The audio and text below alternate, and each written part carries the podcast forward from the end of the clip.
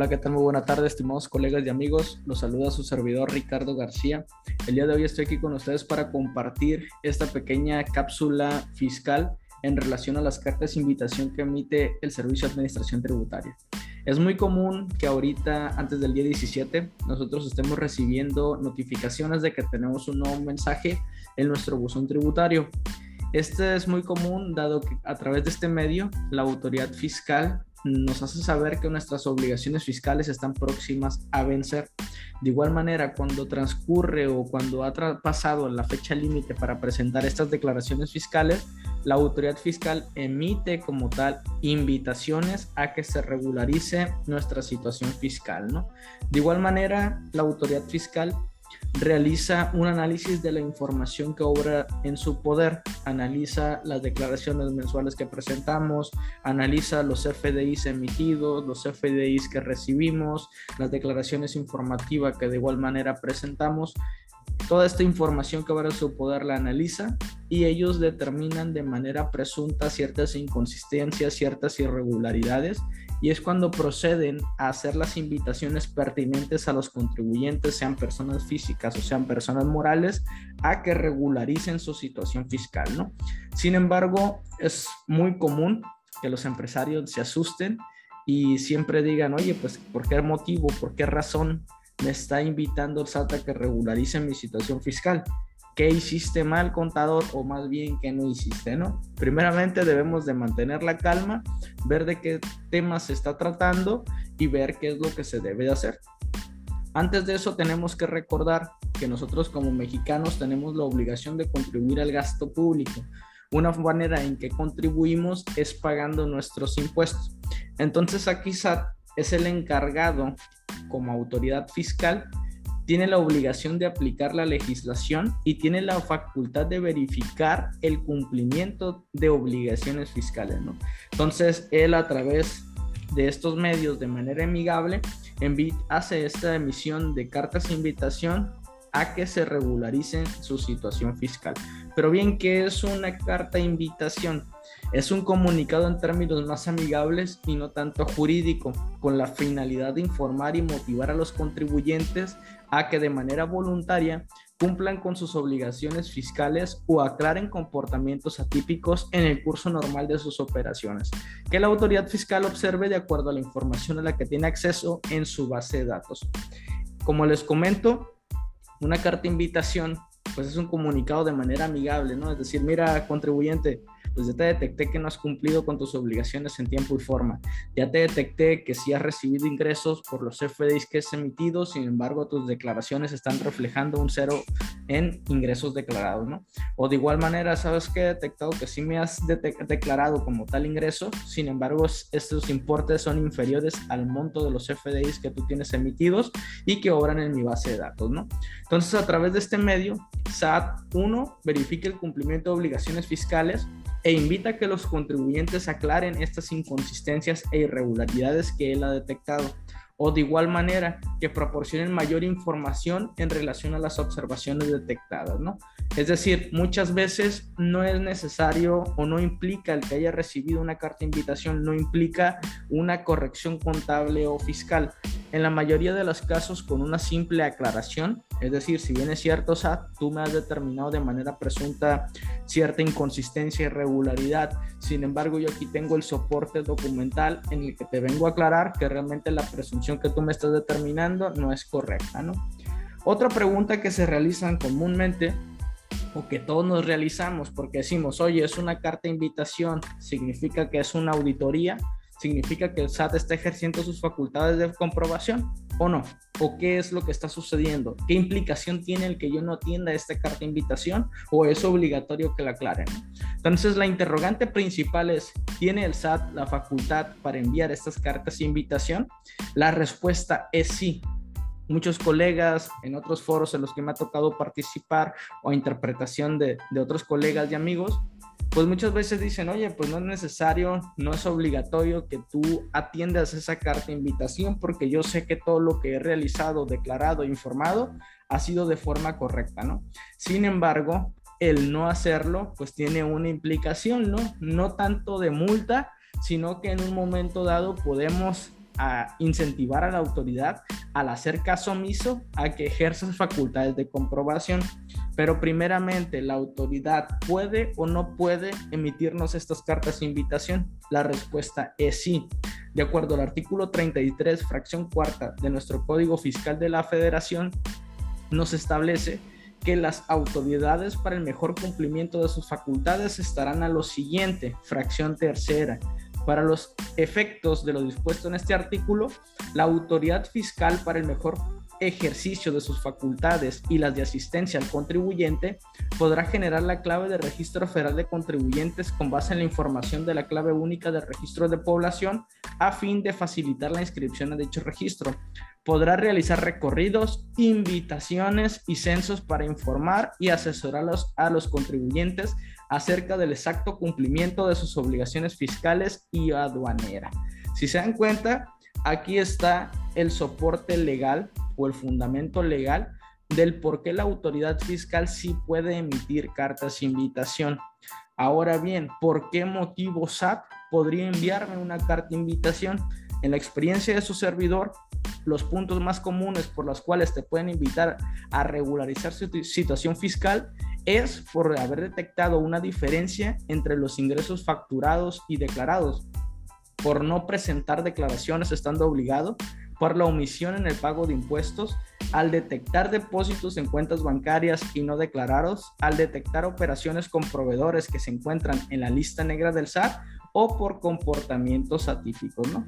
Al momento del ejercicio de nuestra profesión, un servidor le ha tocado atender casos de este tipo en el que les comento, todo tiene solución, todo tiene una alternativa de solución.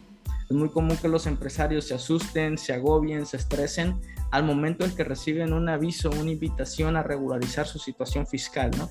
Sin embargo, todo tiene un porqué y todo tiene una alternativa de solución. Dependiendo de la razón que haya incentivado al SAT o motivado al SAT a llevarles a cabo esta invitación, es necesario analizar uno, la forma y dos, el fondo en el que se presentaron las obligaciones fiscales en un momento para ver, planear, organizar qué es lo que se tiene que hacer, de qué manera se tiene que atender esta carta de invitación. La pregunta del millón es, ¿es obligatorio el atender una carta de invitación por parte del SAT? Como les comento, si bien es cierto, las cartas de invitación del SAT señalan omisiones en el cumplimiento de obligaciones irregularidades e inconsistencias en la información declarada ante el SAT. Sin embargo, la respuesta o aclaración a las cartas de invitación es optativa para el contribuyente. Si bien es cierto, no es una facultad de comprobación, no está establecido la obligatoriedad de atender estas cartas de invitación. Sin embargo, en el ejercicio de nuestra profesión, es recomendable, o al menos en lo personal yo recomiendo, que sí se atienda esta carta de invitación porque muchas veces el no atender estas cartas invitación, la autoridad fiscal puede identificar o detectar como el que hicimos caso omiso a su primer llamado de atención. Cuando a nosotros nos da una pauta desde que nos hacen la invitación amigable para hacer una autorrevisión de nuestra situación fiscal contable en general, ver qué es lo que estamos haciendo mal, si es necesario corregir se corrige, si es necesario regularizar, se regulariza, si es necesario aclarar un punto, se aclara. Sin embargo, el no atender esta situación o el no apersonarnos con la autoridad fiscal para ver qué es lo que nos ha detectado, nos puede implicar en que la autoridad fiscal en un momento dado nos realice facultades de comprobación. Y ya al realizar facultades de comprobación, bien sabemos que ya no solamente vienen de manera amigable, no vienen solamente para detectarnos diferencias en el pago de impuestos, no. Si bien es cierto, ya vienen por las diferencias en los impuestos, por actualizaciones, por recargos, por multas de fondo, por multas de forma, ¿no? Lo que implica para el empresario un mayor impacto financiero y un desembolso económico, ¿no? La clave ahora está en bien, ya detecté, de acuerdo a la invitación que me llegó, ya detecté que sí tengo inconsistencias, que si bien es cierto no he presentado de forma correcta todas mis obligaciones fiscales. ¿Cómo debo de atender como tal esta, esta carta de invitación? Tenemos la regla 21215 de nuestra resolución miscelánea fiscal, en donde nos establece una ficha para aclarar los requerimientos o las cartas de invitación de obligaciones omitidas contenidas en el anexo 1 ¿Cuál es el procedimiento que debo de realizar para aclarar al SAT las cartas invitación? Primeramente, vamos a hacerlo a través de mi portal, directamente en la página del SAT. Aquí lo que tenemos que hacer es ingresar al portal, en el apartado de otros trámites y servicios, en el apartado de aclaración, asistencia y orientación electrónica, en el punto de aclarar requerimiento, obligaciones omitidas, sección Mi Portal, ingresar con su RFC y contraseña, localizar la opción servicios por Internet, en el apartado de aclaraciones, como los lo pueden ver ustedes en pantalla, en solicitud, en realizar la aclaración correspondiente según sea el caso y finalmente anotar y conservar nuestro folio fiscal. En este apartado, señores, de manera general, a través de este medio, ustedes van a exponer, haz de cuenta que si es como si lo hicieran directamente en oficialía de partes.